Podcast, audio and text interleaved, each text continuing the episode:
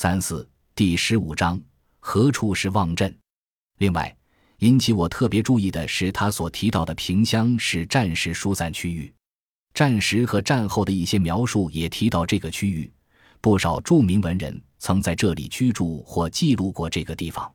叶圣陶战时住成都，日记中数次提到到崇义桥拜访顾颉刚。一九四零年十一月十七日晨餐后，出南门访郭子杰座谈办事。郭伟将乘汽车至崇义桥赴宴，要否赴车访斜刚，于欣然。遂登车，行约一时半至崇义桥，余独坐鸡公车向赖家院。在那里逗留了一晚。次日下午，他与顾颉刚一同进城，仍乘机公车，不向北门而向西门，一路有竹树溪流，颇有趣。行二十半进城，改乘人力车。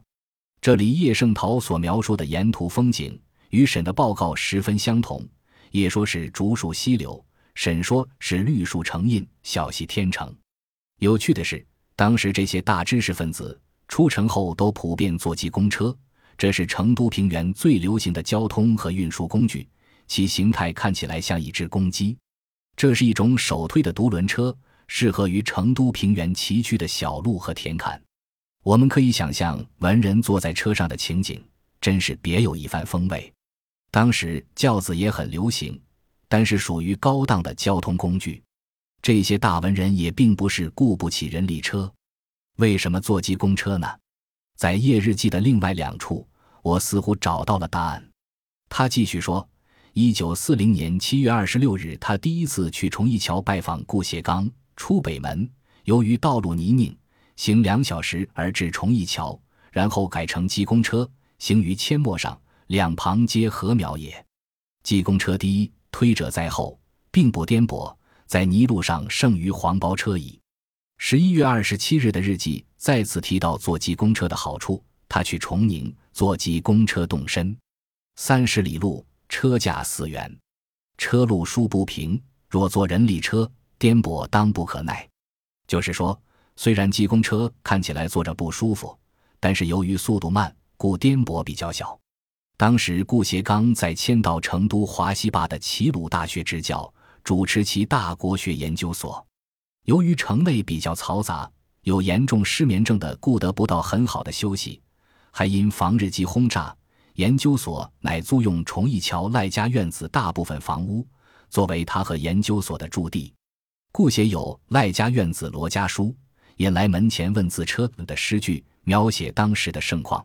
后来钱穆也来到这里，并在此撰写他的名著《国史大纲》。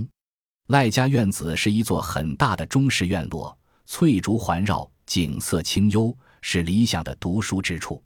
由于战时道途梗塞，其大图书未能迁来，不得不借用当地罗家的藏书，勉强应付需用。这便是诗中罗家书的来历。崇义桥是一个小地方。清康熙年间，这里建成集镇，过去属于成都县的一部分。成都县共辖场镇十四个，崇义桥是其中之一。一九五零年一月，解放军接管成都县后，崇义桥成为成都县辖的第二区四个乡之一的崇义乡。一九五二年，成都县撤销，崇义乡划归新繁县。一九五八年，人民公社化运动中，改为新繁人民公社的崇义大队。一九五九年，成立崇义乡人民公社，不久又改崇义乡为大丰乡。一九六五年，随原新繁县并入新都县。一九八二年恢复为大丰乡人民政府，县辖十三个村。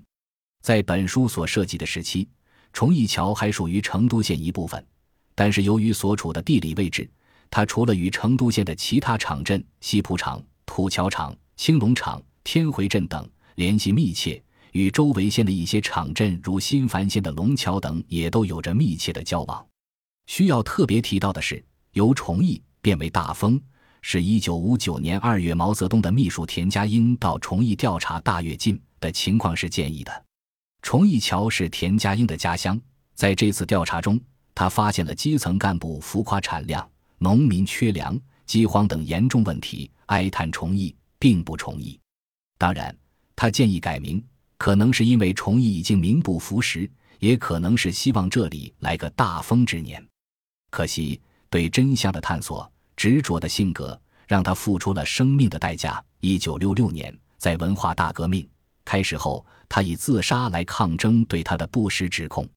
从沈宝元的调查到田家英的调查，中间也不过相隔了十四年。与个人命运一样，崇义桥这样的地方也经历了种种沉浮和变迁，不免令人唏嘘。上面我们可以看到。小小的崇义桥把若干历史人物和事件连接在一起：袍哥、顾颉刚、钱穆、燕京大学、田家英、大饥荒。如果我们仔细阅读史料的话，或许还可以把五四时期打倒孔家店的风云人物吴虞加入到这个链条之中。虽然他对于崇义桥来说只是一个匆匆的过客，但是毕竟留下了踪迹。在吴虞的日记中。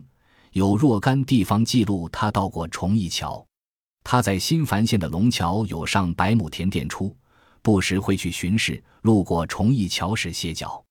如一九一五年阴历三月初三，他故叫下乡去龙桥见佃户，周氏各处。初六早上故叫回成都，在崇义桥午饭。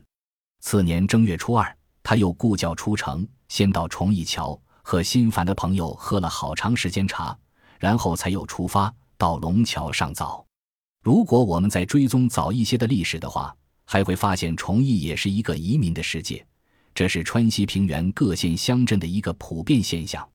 清代以来，崇义场便有不少会馆，都是清初来川开垦的外省籍移民的后代先后兴建的。乾隆三十五年修文武庙，称湖广会馆；乾隆四十七年修南华宫，称广东会馆。乾隆五十八年修楚南宫，称江南会馆；嘉庆二年修三圣宫和嘉庆八年修万寿宫，称江西会馆；嘉庆二十年修地主宫，称黄州会馆；道光二十年修三元宫，称陕西会馆；咸丰二年修火神庙，称省会馆。崇义场先后修建七座会馆，其中广东会馆、江西会馆为客家人的会馆。说明客家人在当地占有一定的比例。我们知道崇义桥还有一座关帝庙。一份资料记述了1932年秋天，国民革命军第二十九军第三路游击司令部便设在成都县崇义桥关帝庙内，而且还讲述了司令江建龙和当地袍哥的关系。当时崇义桥的袍哥舵把子是周景星，他决定拜访江司令。周家很有钱。他卖了五十亩水田，想拿钱买官，并且欢迎江建龙把司令部设在他的码头上。这位江司令过去也是在袍哥里混的人物，为了显示军威，他令卫兵在外面列队欢迎。周到了以后，先在关庙对面的茶铺吃茶。作为袍哥首领，在江湖上混的人疑心最重，看到一波军人站在门口，唯恐被人出卖暗算，便赶快撤退。从茶铺后门飞奔而去。当军人把场面布置好，去茶馆请周时，才发现人早溜了。一连几天，周景星都没有回崇义桥，江建龙只好派副官持自己的亲笔信去看他。后来，将给了周景星一个上校参议官的闲差。王庆元在一九四四年调查川西平原的茶馆时，在在崇义场三十几家茶铺中，发现十几家门口有旅馆的标志。这里透露了更多的关于崇义桥的信息。小小香场上竟然有三十余家茶馆。如前所述，成都平原上的许多茶馆就是袍哥的宫口所在地。我们也已经知道，雷明远一天到晚都在茶馆里耗着。我们甚至可以想象，王庆元到崇义桥调查茶馆的时候，雷明远也可能在那里。他们面对面的碰见，也不是完全不可能的事情。本集播放完毕，感谢您的收听，喜欢请订阅加关注，主页有更多精彩内容。